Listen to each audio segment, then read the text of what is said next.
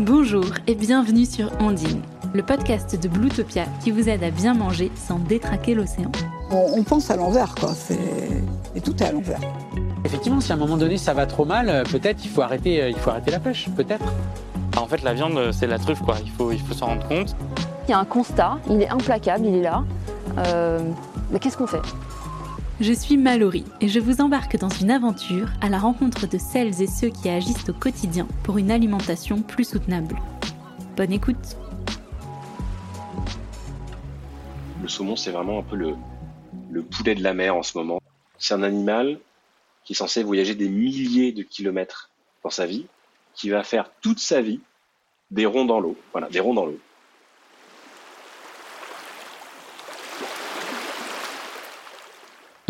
Épisode 5. Mieux vaut manger du poisson d'élevage que du poisson sauvage.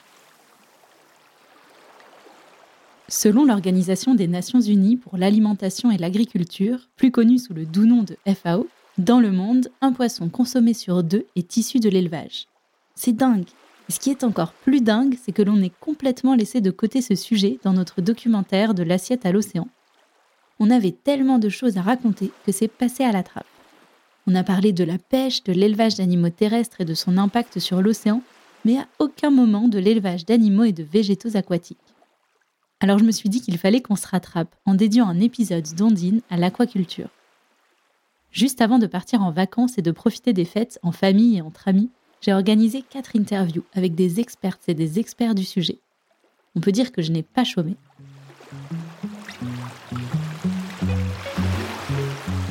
Plonger tête la première dans le sujet, j'ai échangé avec Alain Guillou. Il est chercheur en nutrition, ancien professeur d'aquaculture et il a même créé une entreprise qui développe des alternatives végétales aux poissons. Puisque je n'y connaissais pas grand-chose, j'ai commencé par lui demander ce que c'était au juste, l'aquaculture.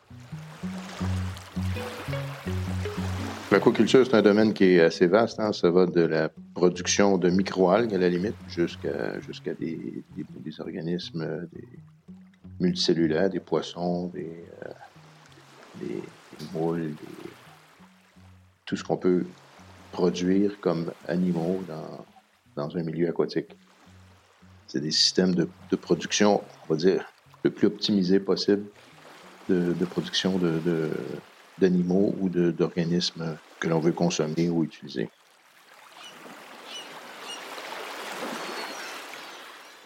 Comme pour l'élevage terrestre, on ne peut pas parler d'aquaculture au singulier. On élève différentes espèces de végétaux et d'animaux, et surtout, on le fait de différentes manières. Et en fonction des choix que l'on fait, les impacts peuvent varier considérablement. Oui, il y a différentes formes d'aquaculture, c'est ça. Il y a l'aquaculture euh, extensive, souvent, bah, c'est avec le moins d'intervention possible, et jusqu'à l'aquaculture euh, intensive, euh, plutôt utilisée pour la production de poissons. Pour l'élevage de poissons, on parle de pisciculture. C'est l'une des branches de l'aquaculture et c'est celle qui pose le plus problème, notamment lorsqu'elle est pratiquée de manière intensive le fait de travailler en, intensivité, on augmente la production par mètre cube ou par quantité d'eau utilisée et on diminue généralement les coûts de production. Donc, ce qui fait que on peut produire à moindre coût euh, des animaux. Par contre, c'est souvent au détriment de la qualité.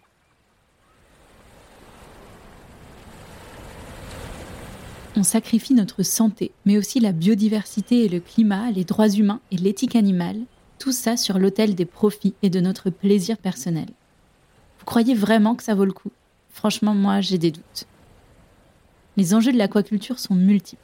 Je pourrais vous en parler pendant une saison entière du podcast Ondine, mais je vais essayer d'être concise. On commence avec les impacts sur le monde vivant qui nous entoure.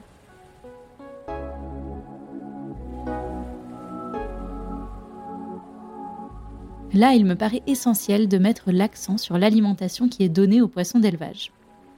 En fait, on oublie que pour faire du poisson d'élevage, il faut bien souvent du poisson sauvage. Ce n'est pas vraiment intuitif, mais vous allez vite comprendre pourquoi.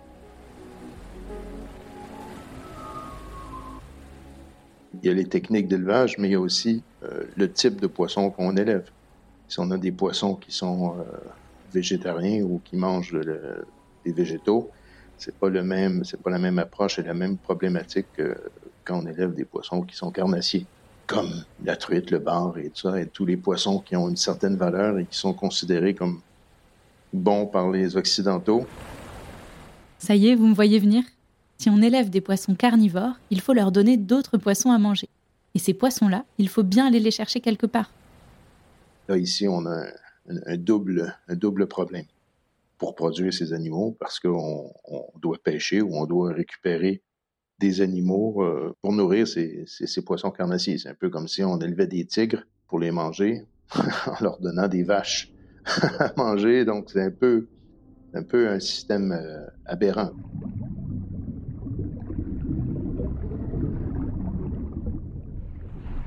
La plupart des poissons d'élevage que l'on consomme sont carnivores et leur alimentation est devenue industrielle, à base de farines animales d'origine terrestre, mais aussi de farine et d'huile de poisson. Celles-ci sont produites majoritairement à partir de petits poissons pélagiques sauvages et de manière plus marginale des coproduits de la transformation des produits aquatiques. D'une étude scientifique à l'autre, les chiffres varient considérablement, et c'est normal, puisque ça dépend de l'espèce de poisson étudié et de la manière de l'élever. Mais si l'on voit large, il faut 1 à 7 kg de poissons sauvages pour produire 1 kg de poissons carnivores d'élevage.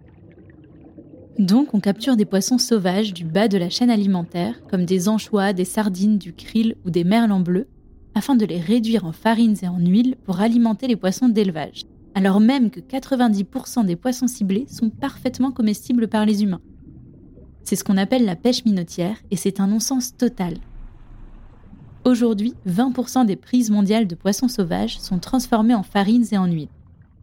Ça contribue à surexploiter les premiers échelons de la chaîne alimentaire, pourtant indispensables aux équilibres océaniques. En plus de vider l'océan de ces petits poissons, ça met en danger les oiseaux marins, les phoques et les poissons carnivores qui se voient privés de nourriture.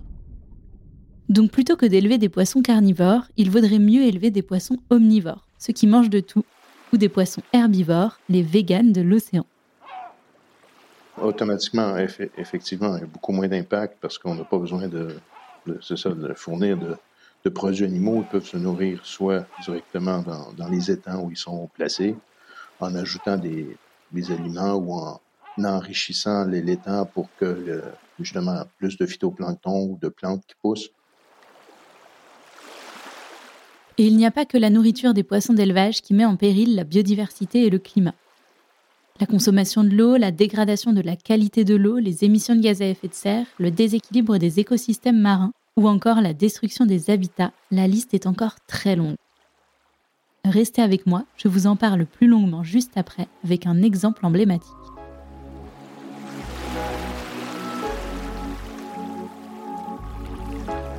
Au-delà des impacts écologiques, il y a là un vrai problème de justice sociale. La plupart des poissons qui servent à produire les farines et les huiles de poisson proviennent d'Amérique du Sud, du Chili et du Pérou, ou d'Afrique de l'Ouest, de la Mauritanie, du Sénégal ou de la Gambie. L'alimentation animale entre ici en concurrence avec l'alimentation humaine locale. Bon, si je vous l'ai dit comme ça, c'était pour être poli. En réalité, on fait face ici à un véritable pillage, un accaparement des ressources qui met en péril la survie de millions de personnes qui dépendent de ces poissons. Là, je pense que c'est un peu plus clair. Et évidemment, ces élevages posent aussi la question de l'éthique animale. Dans les systèmes intensifs, les concentrations de poissons sont maximales. Les poissons se blessent et développent des maladies, et les méthodes d'abattage les laissent agoniser de longues minutes avant qu'ils ne meurent. On retrouve tous ces enjeux dans un type d'aquaculture bien spécifique, la salmoniculture. En clair, l'élevage de saumon. C'est Maxime Delille qui m'en a parlé. Il a passé plusieurs années sur les bateaux de Sea Shepherd, il écrit des bandes dessinées, il coordonne une organisation internationale qui sensibilise les décideuses et les décideurs politiques à l'urgence océanique, et il vient tout juste de lancer Systémique, une ONG qui prépare une campagne sur les impacts de la consommation de saumon. La pêche et l'aquaculture, c'est vraiment la première source de destruction de la biodiversité marine. Donc si on veut avoir de l'impact pour protéger les océans et la vie sur Terre, on peut commencer par adresser ce sujet. Puis après, on s'est dit euh, comment être efficace. Euh, et donc, on a souhaité se concentrer sur euh, les grosses espèces qui sont le plus consommées sur la planète et qui du coup ont le plus d'impact négatif sur les écosystèmes. Et dans ces espèces, il y a le thon, il y a la crevette et il y a le saumon. Et le saumon, c'est vraiment une espèce qui coche, qui coche toutes les cases de ce qu'il faut pas faire. Naturellement, le saumon naît dans une rivière en eau douce. Il y reste quelques mois avant de partir en mer pour grandir et il revient terminer sa vie dans sa rivière d'origine. Comme ça, la boucle est bouclée. C'est une espèce qui est assez fascinante parce que hum, c'est une des seules espèces vivantes au monde qui arrive à vivre dans des écosystèmes hyper différents. C'est un poisson qui naît dans l'eau douce et qui ensuite va grandir dans l'eau douce puis va aller descendre les rivières et migrer pour aller dans de l'eau salée, qui est un écosystème totalement différent. C'est comme si nous, euh, on est euh, au ras des pâquerettes, là, comme en France. Et puis, euh, quand on est grand, on arrive à vivre à 8000, 10 000 ou je sais pas, 12 000 mètres d'altitude où il y a beaucoup moins d'oxygène. Donc ça, c'est un animal qui arrive à, vivre dans des écosystèmes hyper différents, qui est une espèce migratrice, qui naît dans un cours d'eau, part dans l'Atlantique une fois qu'il a, qu'il a grandi, passe deux, trois ans là-dedans et, et voyage sur des milliers de kilomètres et après, par un système qu'on connaît pas encore très bien, euh, qui reste très mystérieux, il revient dans sa rivière avec un espèce de GPS qui n'est pas Waze ou Google Maps, mais un GPS qui a été développé sur des millions d'années de, R&D de la nature, qui a fait des choses incroyables. Donc ils reviennent dans leur dans leur rivière d'origine pour aller euh, faire des petits. Et ce qui se passe derrière, c'est ensuite souvent parce que le voyage il est épuisant parce qu'il faut remonter des cours d'eau qui sont des cours d'eau euh, intense où il y a beaucoup de courant et donc une grosse partie meurt. Et là, il y a, il y a vraiment l'effet euh, circulaire de, de la nature. C'est ils meurent ils vont permettre plusieurs choses. Ils vont permettre d'aller nourrir les petits. Ils vont permettre aux générations futures de vivre.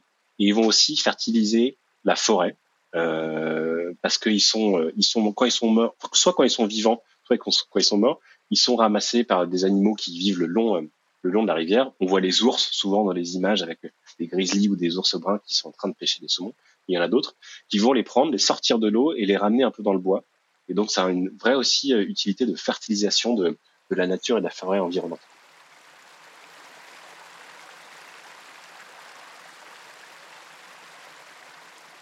Il existe deux espèces de saumon, le saumon du Pacifique et le saumon de l'Atlantique. Celui que l'on connaît bien, c'est le saumon de l'Atlantique, et les nouvelles pour lui ne sont pas très bonnes.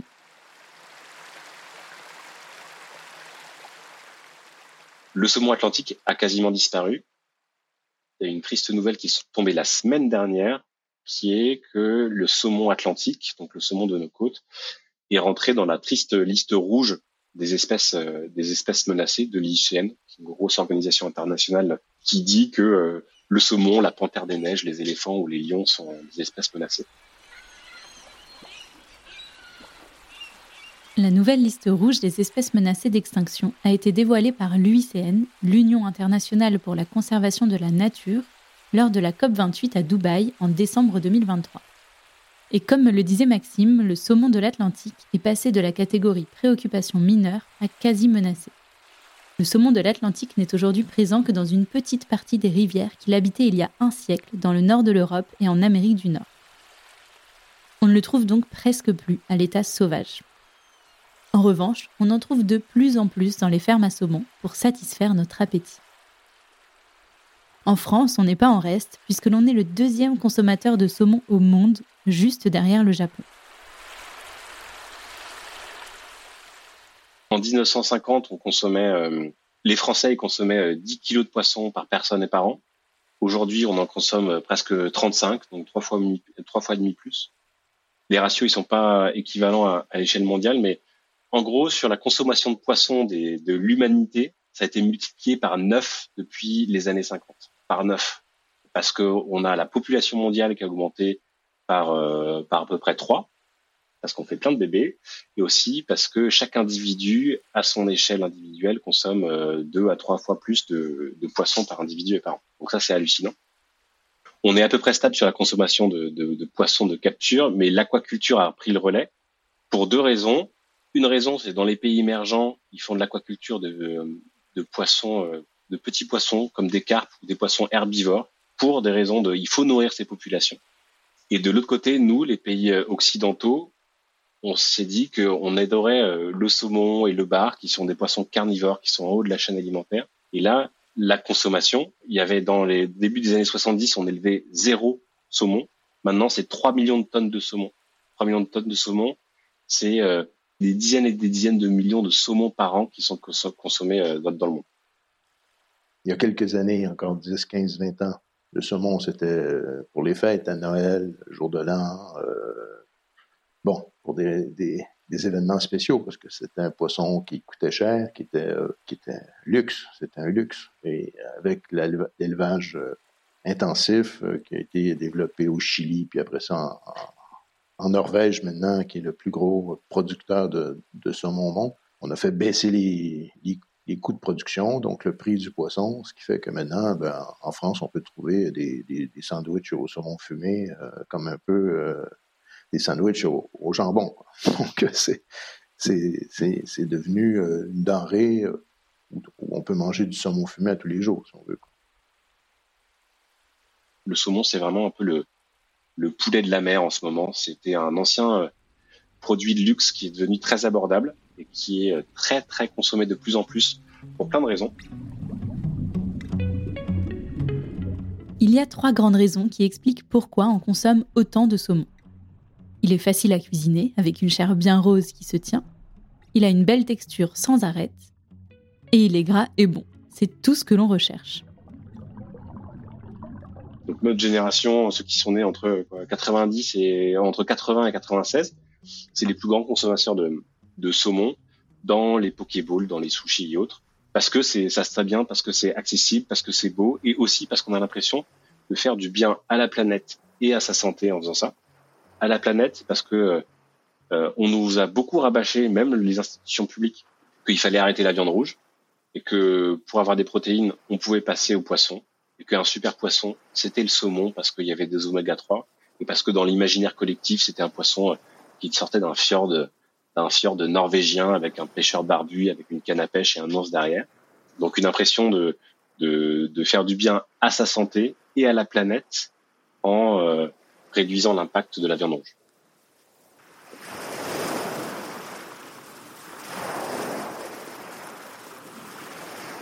En Europe, la plupart des saumons que l'on consomme sont des saumons d'élevage qui proviennent de Norvège, d'Écosse, d'Irlande ou même du Chili.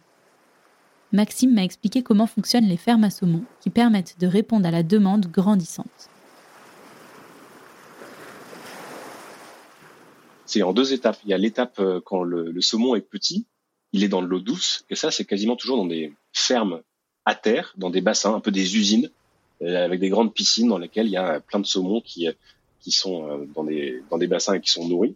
Et ensuite, à partir du moment où ils ont une taille euh, plus grande, ou à partir d'un an, ils sont mis dans des cages qui font, euh, je sais pas, 50 entre 5, entre 40 et 70 mètres de diamètre. C'est des grandes cages rondes qui sont les unes à côté des autres, avec des filets qui vont jusqu'à 30 ou 40 mètres, dans lesquels il y a jusqu'à des, quelques dizaines ou jusqu'à 100 000 saumons qui sont dedans, avec des niveaux de concentration qui sont très élevés parce qu'il faut faire de la rentabilité c'est des immenses cages qui sont euh, en bord de mer dans des pays où l'eau est froide. Donc beaucoup, euh, beaucoup, beaucoup, beaucoup en Norvège. La Norvège, c'est vraiment le pays majeur sur euh, l'élevage de saumon.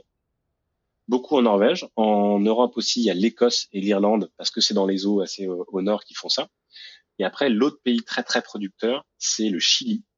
Donc c'est un peu l'inverse de l'hémisphère, au sud du Chili, près de la Patagonie, qui est un pays qui a des eaux qui sont très propices et qui aussi avait une réglementation sanitaire beaucoup plus laxiste que la Norvège.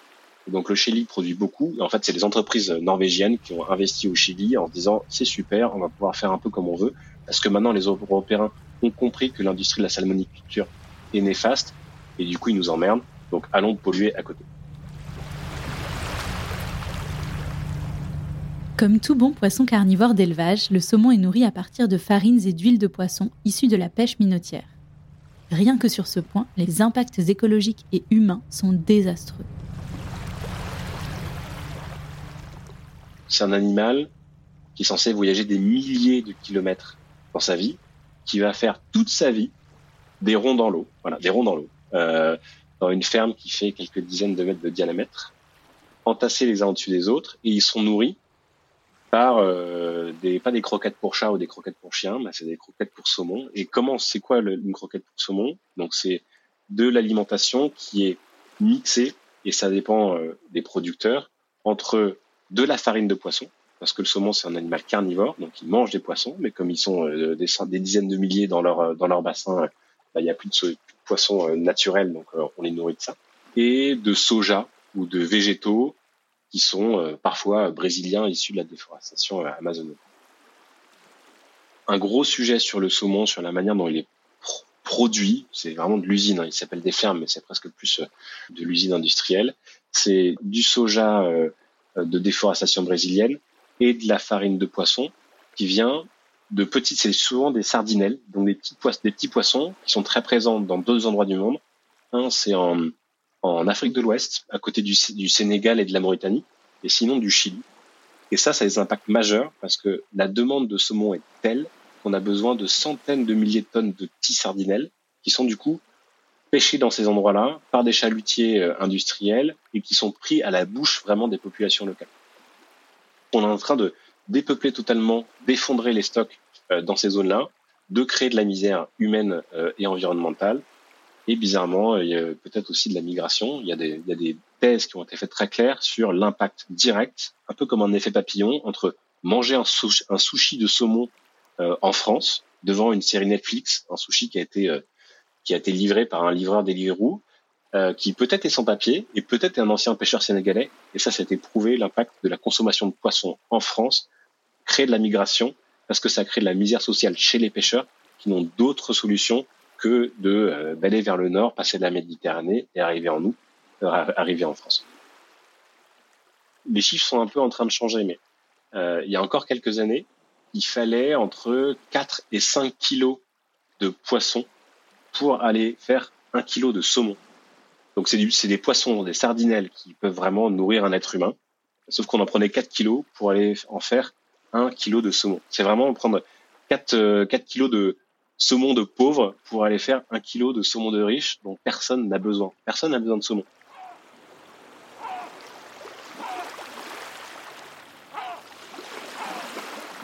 Pour limiter l'utilisation de farines et d'huiles de poissons sauvages, on donne aux poissons plus de protéines végétales, de poulet ou d'autres animaux terrestres le régime alimentaire des saumons d'élevage s'éloigne de plus en plus de celui des saumons sauvages et la couleur de leur chair tourne gris. Alors pour vendre toujours plus de saumons, l'industrie a trouvé un moyen de retrouver le rose tant recherché. Plus le saumon est rose, plus il est vendu. Parce que notre, je sais pas, notre cerveau d'humain, il doit aimer cette couleur rose, ça fait presque bonne santé, euh, euh, voilà. Donc dans l'imaginaire collectif, le saumon est très rose, comme dans l'imaginaire collectif, le beurre est, jaune, alors qu'en fait le vrai beurre il est plutôt euh, blanchâtre.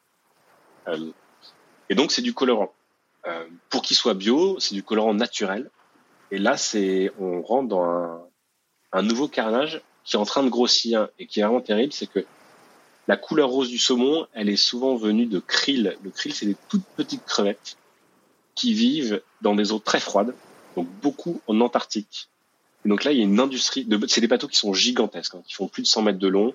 Il y a des flottes norvégiennes, des flottes russes, des flottes euh, un peu de, de, grands méchants, qui vont aller à la pêche au krill de manière massive euh, pour en faire du colorant alimentaire, pour mettre ça dans les saumons qui ensuite seront très roses dans nos sushis. Euh, et le problème, c'est que le krill, c'est l'alimentation de la baleine aussi.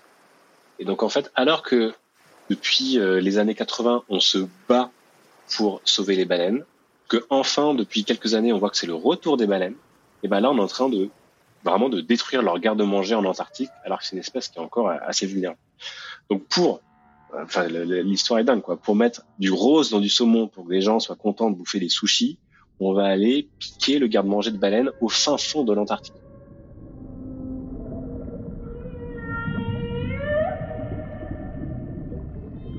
on pourrait au moins se dire que côté climat, le saumon marque un point. Mais c'est loin d'être le cas.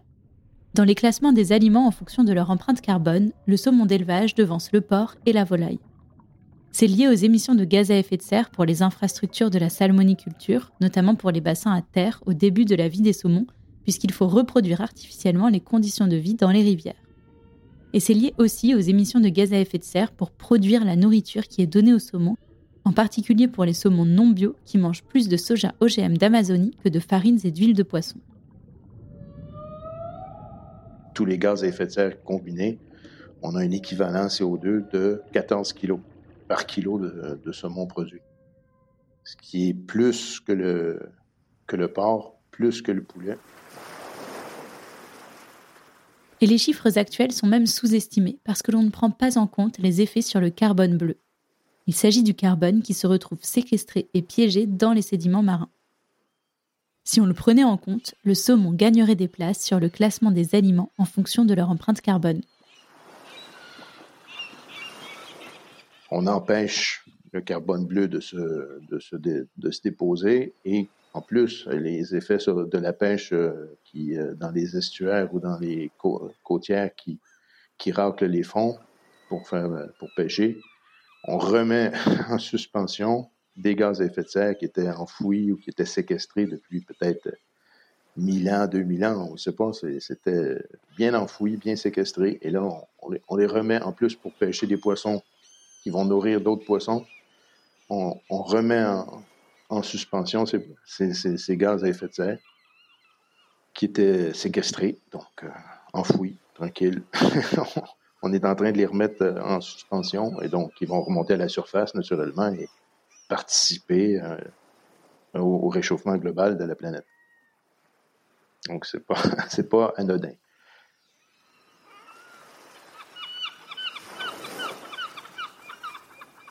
Les fermes à saumon viennent déséquilibrer des écosystèmes entiers.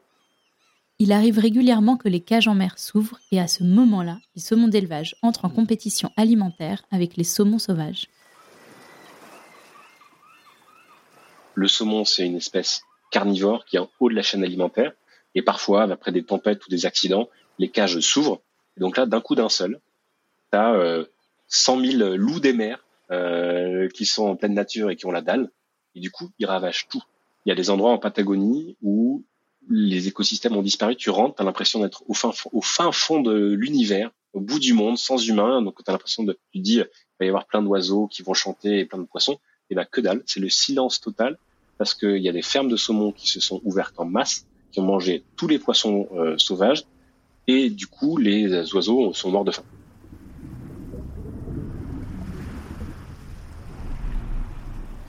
L'élevage de saumon participe aussi à la dégradation de la qualité de l'eau.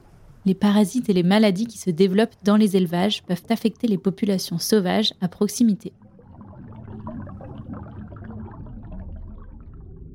Parce que c'est des élevages intensifs, euh, comme chez nous les êtres humains, quand on est trop serré, les maladies se propagent très vite.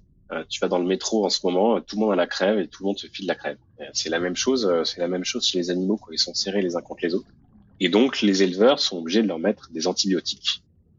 Ces élevages-là, c'est des usines à poux de, à poux de mer, puisqu'il y a des milliers et des milliers de, poissons entassés. Donc, dès qu'il y a un parasite qui arrive, les poux de mer, entre autres, ils se reproduisent énormément ont beaucoup de, de, poissons à, grignoter. Et euh, ben, ils s'échappent et euh, les poissons sauvages qui passent auprès de ces élevages-là, les saumons entre autres ou d'autres poissons, sont, sont attaqués par euh, des myriades de ces poux. Et donc, sont, ces poissons sauvages sont aussi impactés par l'élevage, pas nécessairement juste pour les, par, par, par la pollution, mais par les parasites. Ça, c'est sans compter tous les, les ingrédients qu'on met pour maintenir les poissons en vie, euh, antibiotiques, euh, pesticides pour se débarrasser des poux, qui viennent polluer euh, à des dizaines et des dizaines de kilomètres d'un élevage. On s'est aperçu qu'il y avait des vers marins qui commençaient à disparaître parce qu'ils sont impactés par ces pesticides qu'on met pour tuer les de mer et qui se retrouvent en concentration assez importante, même à des dizaines de kilomètres pour tuer les vers de mer. Justement, pour éviter que ça arrive, on donne un paquet de produits chimiques au saumon. Le problème, c'est que les carcasses de poissons morts, les déjections et les restes de nourriture pour poissons sont non seulement trop nombreuses, mais aussi bourrées d'antibiotiques. Ça pollue les zones côtières autour des élevages et ça constitue aussi un risque sanitaire considérable pour les humains. Les saumons, euh, comme tous les animaux, ils font des déjections. Et quand il y a des concentrations énormes d'animal à un même endroit, la déjection, elle reste au fond de l'eau, parce que souvent ils sont à des endroits où, le fond est pas très profond. Euh, et donc, si on va en dessous des fermes de saumon, c'est des tapis de merde de saumon. Et donc, c'est très acide et donc ça détruit tous les écosystèmes du coin. Donc, très localement, il y avait vraiment beaucoup, beaucoup de pollution. On peut relier ça à la pollution euh, aux algues vertes qu'on a en Bretagne à cause euh, des élevages intensifs de cochons. C'est le même, c'est le même délire. C'est de plus en plus reconnu et, même décrié par les Norvégiens qui vont maintenant taxer fortement les, éleveurs de, saumon. Il y en a des fjords, mais quand il y a un élevage de saumon qui s'installe en quelques années, euh, tout le fjord est pollué euh, par les déjections ou la nourriture non consommée sous les cages, il euh, n'y a plus rien qui, il a plus rien qui vit après quelques, puisqu'il peut y avoir jusqu'à un mètre, un mètre cinquante, même des fois deux mètres de, de, de, de détritus, de déchets, organiques, tout est mort autour. Alors bon, on déplace les cages de quelques centaines de mètres et puis on, on recommence. Et quand c'est comme et quand, et quand c'est euh, encore pollué, on, on, redéplace. Sauf que là, ils s'aperçoivent qu'ils sont en train de tout euh, saccager. Malgré tous ces impacts, des fermes à saumon continuent de voir le jour. Il y a même des projets de méga-fermes chez nous, en France. Pour en savoir plus, j'ai contacté Esther Dufort. Elle est engagée depuis plus d'un an contre un projet d'élevage intensif terrestre de saumon au Verdon-sur-Mer, dans le Médoc. On aime beaucoup le saumon, on en mange beaucoup, mais on ne le produit pas chez nous.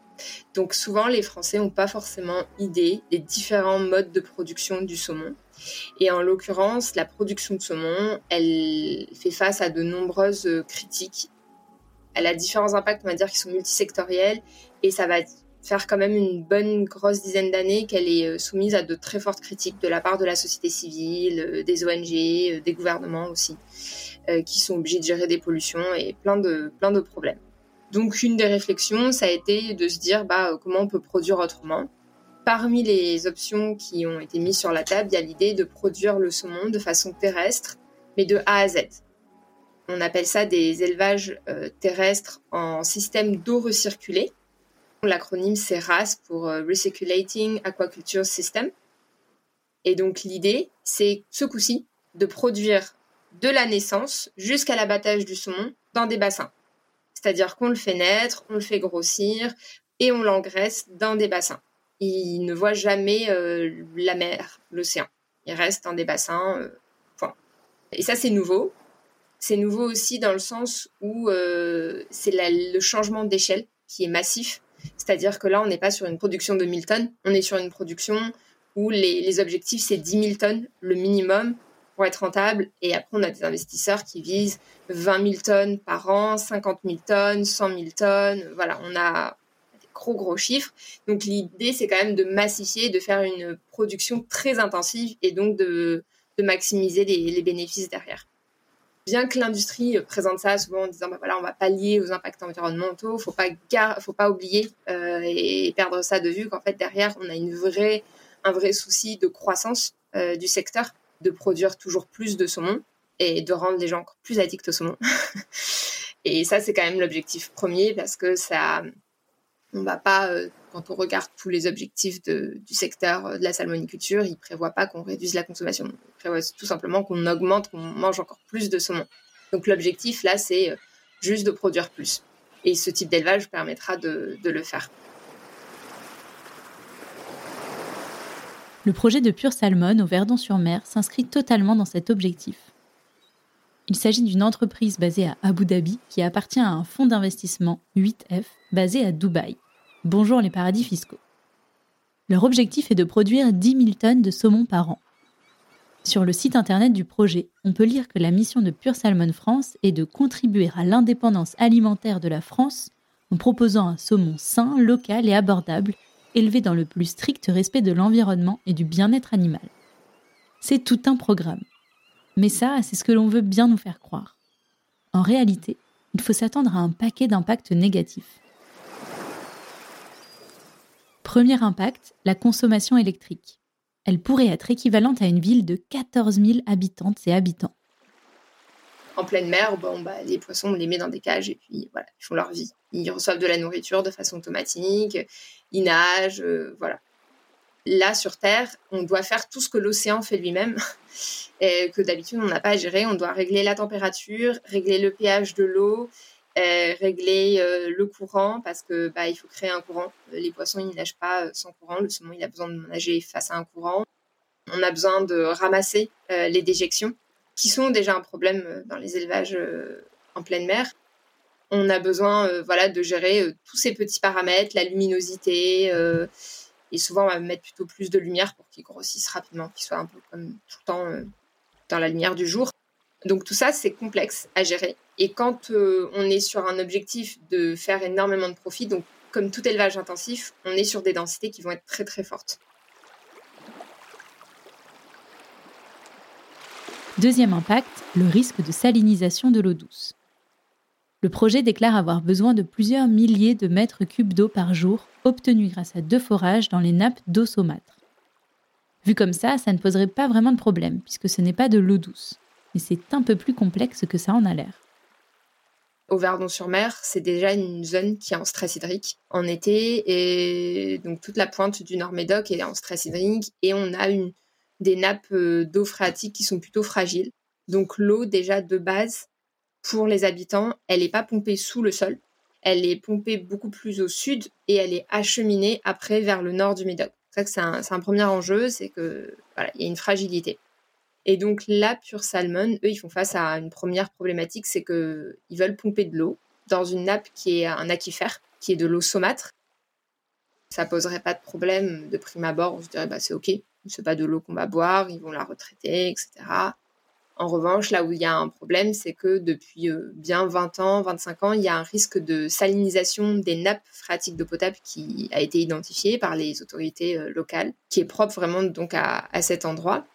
Et ce risque de salinisation, en fait, c'est que si on pompe justement euh, dans les nappes phréatiques d'eau potable, il y a un risque de salinisation parce que la couche qui est au-dessus, donc il faut imaginer qu'on a des nappes phréatiques qui sont euh, vraiment souterraines et juste au-dessus, on a une nappe d'eau saumâtre. Mais pour atteindre ces nappes d'eau il faut percer, donc traverser la, nappe d'eau saumâtre et puis percer la couche qui les sépare, euh, les différentes couches qui les séparent et qui, à cette zone-là, sont très minces, sont très fragiles. Donc le risque, ça serait qu'il y ait une fracture, que de l'eau saumâtre s'infiltre, et c'est de l'eau qui est salée puisqu'elle vient de l'estuaire, s'infiltre dans nos nappes d'eau potable, et là, euh, on a salinisation, et ça pose un souci sur le long terme pour euh, l'ensemble des gens qui vivent sur le bassin aquitain, de Agen à Bordeaux et plus bas, et qui bénéficient de, de l'eau potable. Troisième impact, l'augmentation du volume d'eau à traiter en station d'épuration. La production de biomasse d'un élevage de 10 000 tonnes de saumon, c'est équivalent à un élevage de 10 000 vaches.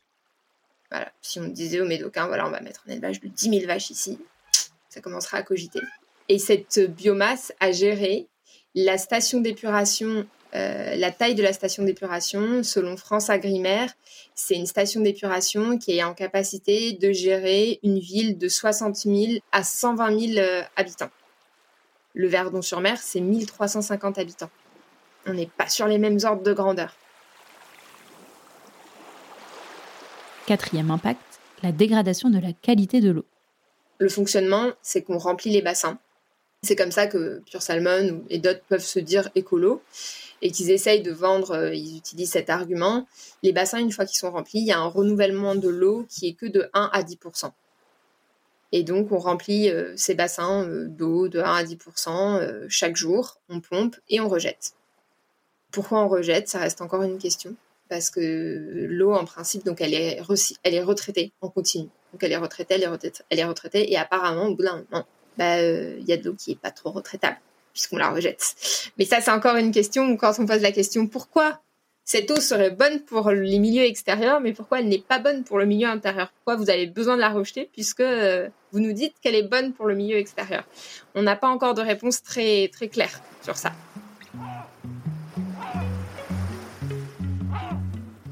Si le système d'eau est censé fonctionner en milieu fermé, il y a tout de même une partie de l'eau utilisée qui sera rejetée.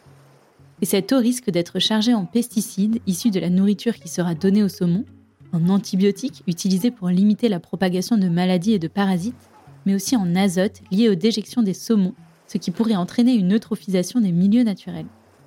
En gros, on augmente les risques de répliquer le phénomène des marées vertes que l'on observe déjà en Bretagne à cause de la surproduction animale et de l'usage d'engrais azotés sur les champs de culture. Et en l'occurrence, sur notre au Verdon-sur-Mer, les rejets vont se faire dans des zones qui sont protégées. Donc c'est un peu fou puisqu'on a une industrie qui s'installe effectivement dans une zone, un site qui est dit classé industriel, mais il y a une partie du projet qui ne se fait plus sur la zone industrielle, qui part sur des zones qui sont protégées et on considère que c'est OK et normal. Ce qui, à notre sens, n'est pas du tout OK et normal et il y a un vrai problème. La loi devrait interdire ce genre de choses. Si le projet sort de la zone industrielle, le projet ne peut pas avoir lieu.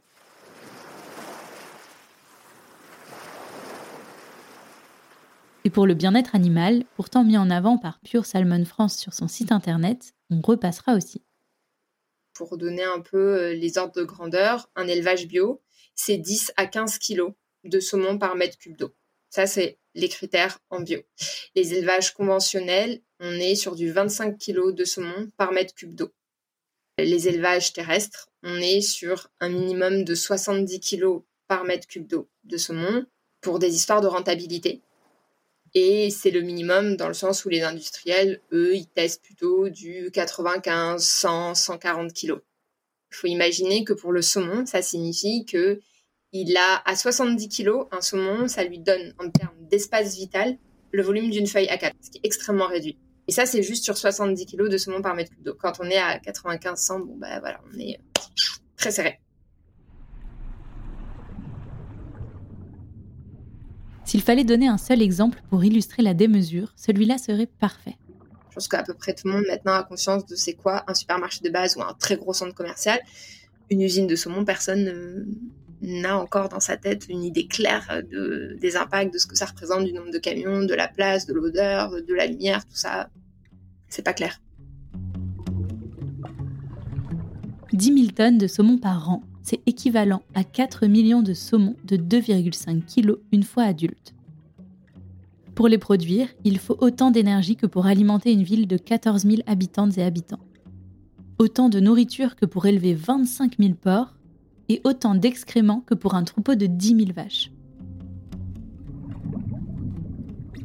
Il y a vraiment un côté où Pure Salmon essaye clairement de cacher la démesure de ce projet aux habitants, voilà, en les rassurant. Et c'est stratégique. C'est stratégiquement, oui, c'est ce qu'il faut faire quand on a, envie de s'installer, qu'on est en train de faire quelque chose qui est un peu, un peu risqué. Pure Salmon, euh, ils s'inscrivent dans une approche qui est euh, techno-solutionniste, de dire euh, le monde va mal, mais rassurez-vous, nous on est là et on a une super solution pour vous. Vous allez voir, c'est un win-win-win-win-win. Tout le monde apparemment est gagnant dans cette histoire on serait gagnant parce qu'on va manger un super saumon et euh, on a tous apparemment besoin de manger du saumon. Sinon, on va être en mauvaise santé. Ça va être le hammam pour les saumons. Hein. Euh, les termes pour les saumons, on dirait qu'ils vont être super bien. L'environnement, c'est bénéfique. Euh, on va donner du coup de la matière pour faire du biogaz. Sur le papier, comme ça, effectivement, quand on regarde Pure Salmon, on pourrait croire que la façon dont il présente, c'est vraiment les grosses ficelles du greenwashing, une ferme écolo. Voilà, c'est une ferme écolo de production de saumon.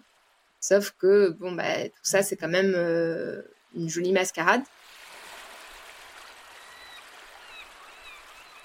Et le plus fou dans tout ça, c'est que le projet de Pure Salmon est complètement expérimental. Il n'y a pas d'équivalent ailleurs dans le monde qui a fait ses preuves. Pour le moment, c'est donc purement théorique. Les investissements financiers sont gros, mais il n'y a aucune preuve de rentabilité. Heureusement, l'aboutissement du projet n'est pas une fatalité. Le premier projet de Pure Salmon France, à Boulogne-sur-Mer, dans le Pas-de-Calais, a fait face à de telles contestations au niveau local qu'il a été interdit par les autorités. Il est donc urgent de soutenir la lutte du collectif Au secours agissons, dans lequel Esther est engagée, pour que le projet du Verdon-sur-Mer soit lui aussi interdit. En attendant, pour pouvoir continuer à vendre des poissons d'élevage carnivores, la recherche d'ingrédients et de substituts aux farines et huiles de poissons sauvages s'intensifie. Aujourd'hui, on nourrit de plus en plus les poissons d'élevage avec du soja ou même des insectes. Mais il faut faire attention à ne pas déplacer le problème. Les cultures de soja destinées à l'alimentation des animaux, qu'ils soient terrestres ou aquatiques, participent à la déforestation en Amérique du Sud. Et de leur côté, les farines d'insectes sont peut-être une piste à explorer, mais ne seront pas suffisantes. Il y a beaucoup de gens qui disent maintenant, euh, non mais on va trouver une solution, vous inquiétez pas, on est en train d'innover à fond sur les insectes. On va, on va produire en masse de la protéine animale à base d'insectes. C'est euh, une industrie en devenir ou pas, mais c'est une industrie qui est naissante. Et donc actuellement, on pourrait nourrir même pas 1% des saumons avec des insectes. Et en 2030 ou en 2040, quand l'industrie aura beaucoup, beaucoup, beaucoup aussi, ses objectifs les plus ambitieux, c'est de nourrir 20% des saumons. C'est un leurre, c'est un mirage. Euh, on n'y arrivera jamais. Les systèmes d'aquaculture les plus vertueux aujourd'hui sont ceux qui intègrent d'autres espèces. On n'élève plus des poissons uniquement pour manger des poissons.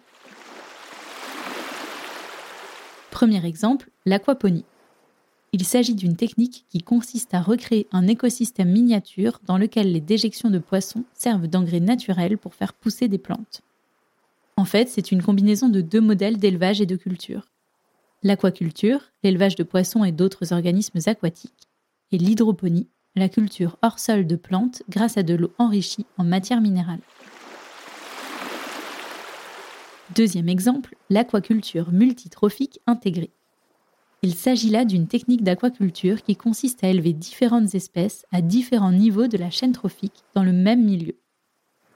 Juste à côté de chez nous, dans les marais de Loire sur l'île de Ré, c'est ce que Thomas Millard a mis en place avec les quatre marais. Alors l'aquaculture euh, multitrophique intégrée, c'est un mot barbare. Moi, je parle souvent de permaquaculture parce que maintenant la permaculture est, rentrée euh, dans, la tête des gens, on voit ce que c'est. Ça s'appuie un peu sur les mêmes concepts, c'est-à-dire qu'on va essayer de produire plusieurs espèces dans le, le même milieu. Et après, il y a tout ce qui est en rapport, c'est-à-dire qu'on va essayer de faire du low-tech, on va essayer de, aussi euh, d'avoir une économie plus ou moins circulaire, surtout d'avoir une, production durable. Ça, c'est vraiment le, but ultime, enfin, pour moi du moins. Quand on fait la culture multitrophique intégrée, en général, il y a une espèce dite euh, nourrie. Donc moi, j'ai choisi de nourrir la, crevette. Et après, c'est euh, on recrée la chaîne alimentaire. C'est vraiment euh, comme on voit la pyramide quand on est, quand on est enfant à l'école. En général, il y a le requin qui est tout en haut et le phytoplancton qui est tout en bas, donc les microalgues. Pour moi, les requins, c'est pas, pas ça. Mais comme espèce nourrie, du coup, j'ai choisi la crevette. Et après, j'ai rajouté un filtreur pour euh, filtrer le, phytoplancton présent dans l'eau. Donc là, c'est euh, les huîtres en ce moment. Et après, il y a une espèce euh, extractive qui va extraire la matière organique, qui va être la, laitue de mer, donc l'algue verte. Et après, il y a tout plein de, microsystèmes qui se mettent en place, mais que je n'exploite pas, qui vont être les vers de vase, qui vont être des polychètes, d'autres bivalves. Enfin, il y a vraiment bah, toute la, synergie d'un milieu aquatique qui, se développe aussi. La seule espèce que Thomas nourrit dans tout ça, c'est donc la crevette. Il lui donne des granulés à base de farines et huiles de poisson et de céréales et elle fait le reste du travail toute seule. C'est tout l'intérêt du système d'aquaculture multitrophique intégré. C'est une espèce qui est omnivore, donc c'est-à-dire qu'elle va, se nourrir un petit peu de tout ce qu'elle va trouver.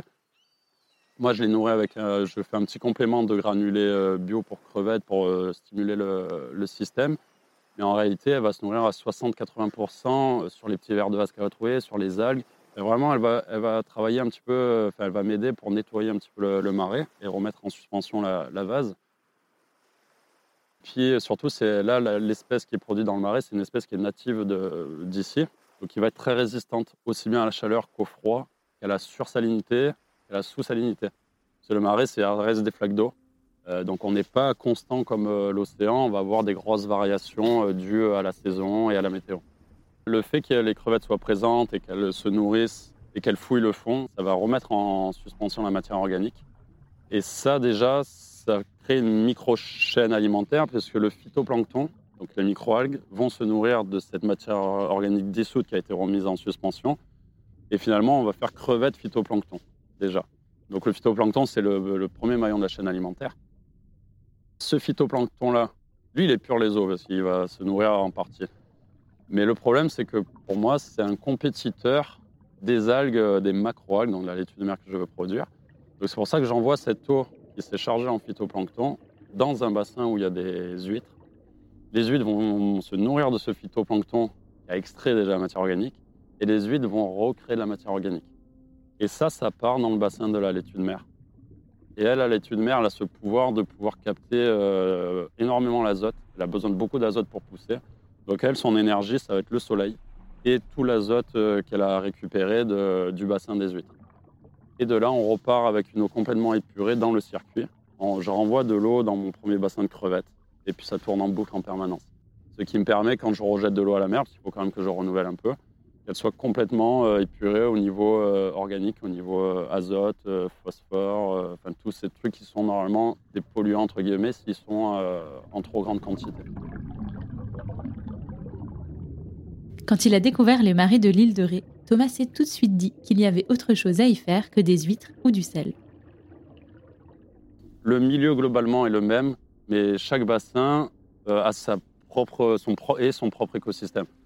Donc, avec la casquette de biologiste, c'était juste passionnant. Euh, et du coup, je me suis dit, bah, c'est sûrement très propice à développer l'aquaculture mystrophique intégrée, puisque ce sont des bassins qui, naturellement, sont hyper productifs. En quatre ans d'existence, les quatre marais ont beaucoup évolué. Thomas a fait des tonnes de tests, certains plus concluants que les autres, et il fait évoluer les bassins et les espèces qu'il élève en continu. Pour faire ça, il s'inspire de ce qu'il observe dans les milieux naturels. C'est ce qu'on appelle le biomimétisme. Quand on est allé lui rendre visite, il y avait les crevettes, mais aussi des huîtres et des algues vertes.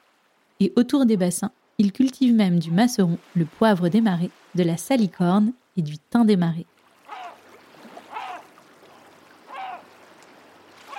Au fur et à mesure, moi, comme j'étais pas du tout d'ici, il y a plein d'espèces que je connais pas. Euh, donc, je les découvre au fur et à mesure et je découvre leur intérêt au fur et à mesure. Là, il y a une autre espèce que j'ai nommée le thym marin, euh, c'est un nom commercial que j'ai donné, euh, qui s'appelle l'inul, qui pousse euh, juste derrière, là, sur les bosses. En fait, ça a un goût qui est extraordinaire. C'est un mélange de fenouil, d'aneth, de thym, tout dans la même plante. Et ça, en général, on marche dessus bah, si on ne connaît pas.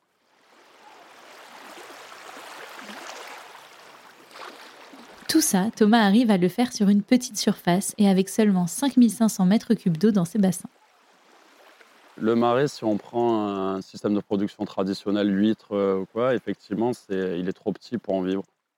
Le truc, moi, ça a été vraiment de- d'essayer de produire des espèces déjà à haute valeur ajoutée et des espèces qui, ont des cycles de, de production assez courts.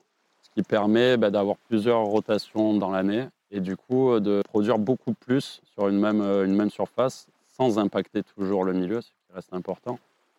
En fait, je produis beaucoup parce que euh, le système est, à, son, un bon équilibre, dans une bonne dynamique. Et en fait, quand un maillon de la chaîne va bien, bah, ce qui est marrant avec cette technique, c'est que tout va bien. C'est-à-dire que si j'ai beaucoup de phytoplancton, les huîtres vont bien manger, donc vont bien grossir, donc vont produire beaucoup de matière organique. Du coup, les algues, comme elles ont beaucoup de matière organique, elles ont beaucoup à manger aussi, donc elles vont bien pousser aussi. Et en fait, tout le monde va, va crescendo et tout part vers le beau. Je trouve ça assez fascinant, mais je me demande s'il sera un jour possible de faire passer ce système à une plus grande échelle. Au niveau de la technique pure et dure de l'aquaculture microtrophique intégrée, à grande échelle, ça me paraît encore compliqué. Parce que c'est trop aléatoire. Moi, ça va, je du fait d'être en, euh, en petite échelle, s'il y a une espèce qui ne marche pas, par exemple les crevettes, ça fait deux ans que j'ai pas pu en vendre parce qu'il y avait des gobies, enfin bref, il y avait un autre souci. C'est pas grave parce que je me rattrape soit sur la salicorne, soit sur les algues, soit sur autre chose. J'arrive à rebondir, c'est aussi les, bénéfices de cette production, mais est-ce qu'une grosse société ouais, peut se dire, bon, ben, un de mes maillons de production, je laisse tomber?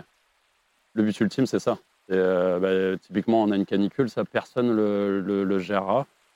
Le but de cette technique, c'est de se dire, bon, ben, tant pis, euh, le masseron n'a pas marché ou la salicorne n'a pas marché, mais c'est pas grave, on a le reste dans les bassins. Mais euh, ouais, voilà, à, grande échelle, je ne sais pas trop. J'espère que ça se développera. Euh, vraiment, c'est au niveau durabilité de, de l'aquaculture. euh, pour moi, aujourd'hui, il n'y a pas mieux.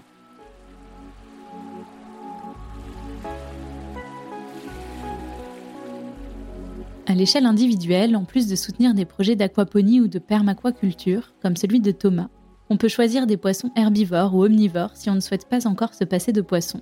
Ou mieux encore, privilégier le végétal. On perd de l'énergie à chaque fois qu'on change de, niveau trophique. on perd une certaine quantité d'énergie et, d'efficacité dans la transformation alimentaire, naturellement. Donc, il vaut mieux travailler avec des poissons ou des animaux qui, sont végétariens et qui mangent euh, le premier niveau trophique. Et encore mieux, si nous, on utilise le premier niveau trophique, voilà, on, on évite de passer à l'élevage et de consommer des animaux qui ont déjà consommé des végétaux. Mais le pire, c'est consommer des, animaux qui ont mangé des animaux, qu'eux-mêmes ont mangé des végétaux. Donc là, à chaque fois, on, augmente dans, le, dans, les, niveaux trophiques et c'est de la perte d'énergie, de, c'est ça, c'est un peu du gaspillage, quoi.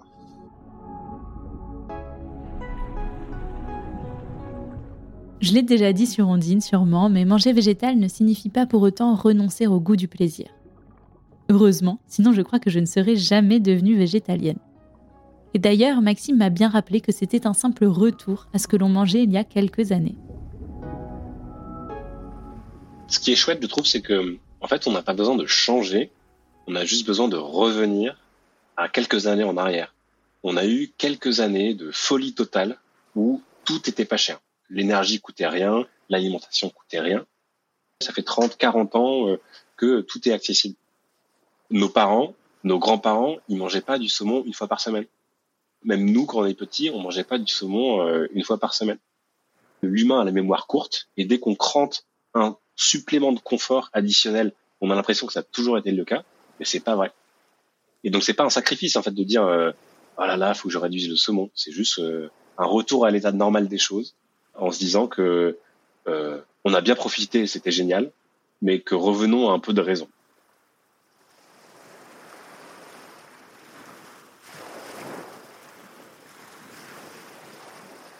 Avec l'ONG Systémique, Maxime compte bien démocratiser l'alimentation végétale et les alternatives aux poissons d'élevage. L'équipe ambitionne de travailler avec les acteurs privés pour leur montrer les impacts environnementaux du saumon, mais aussi les aider à végétaliser leur menu. On s'adresse à un type d'acteurs qui sont les acteurs qui ont le plus de, qui consomment le plus, qui sont euh, la restauration collective et la grande distribution. On va parler à des hôtels, on va parler à des, parler à des cantines d'école, des cantines d'hôpitaux, on va parler à des cantines d'entreprises aussi.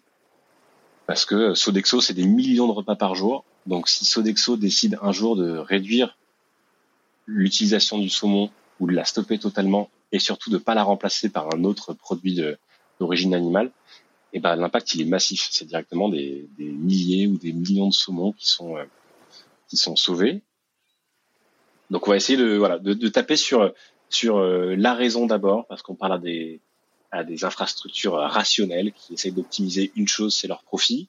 Donc il faut parler ce langage malheureusement, et aussi émotionnel parce qu'on va s'adresser à des humains dans ces organisations et que certains auront envie euh de changer les choses pour euh, mieux se regarder dans le miroir le soir, pour parler à leurs enfants qu'il y a un peu d'espoir et des solutions.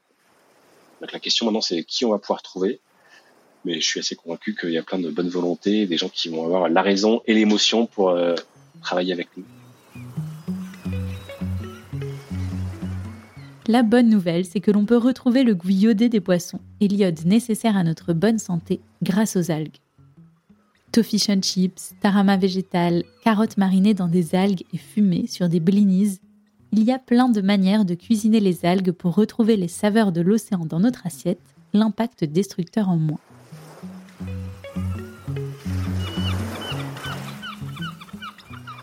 Les alternatives végétales, c'est un avenir pour permettre aux gens de continuer à manger sainement en termes d'apport nutritionnel et à se faire plaisir avec un produit qui est bon, qui est gustatif, euh, qui fait du bien.